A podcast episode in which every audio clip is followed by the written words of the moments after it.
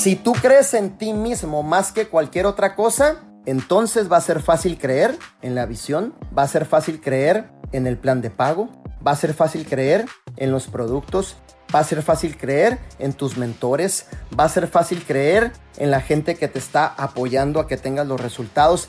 Pero si tú no crees en ti, va a ser difícil que tú tengas el resultado, ¿cierto? Y otra cosa, en este negocio te recomiendo que vayas formando carácter. He visto líderes con tremendos resultados. He visto líderes que pueden llegar a ser triples eh, coronas, lo que sea, pero faltos de carácter.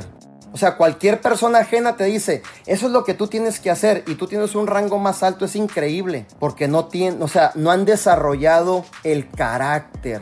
Si tú tienes dones, talentos y habilidades, pero no tienes carácter, no hay quien sostenga el talento, el don y la habilidad. Se necesita el carácter. Si estás falto de carácter, cualquier persona que venga y te diga, ay, no la vas a hacer, ya estás comprando productos otra vez. No, hombre, pues en la empresa anterior, ahí dejaste en el garage como mil dólares de producto. Ay, vas para allá afuera, viejo, a la presentación. O el típico marido celoso, ¿no? Ya vas muy bonita la presentación. ¿Qué se me hace? Que andas con alguien por ahí. Sí, porque ya llegas muy tarde. Tienes que tener carácter para defender tu visión, para defender tus sueños, para defender lo que tú estás haciendo. Una persona sin carácter se destruye a él mismo. Tienes que desarrollar carácter. Es fundamental en este negocio. ¿Por qué?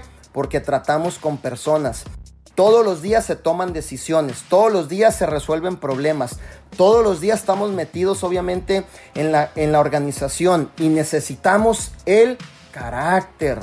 Como líder debes de desarrollar carácter, independientemente qué personalidad seas. Tienes que desarrollar carácter.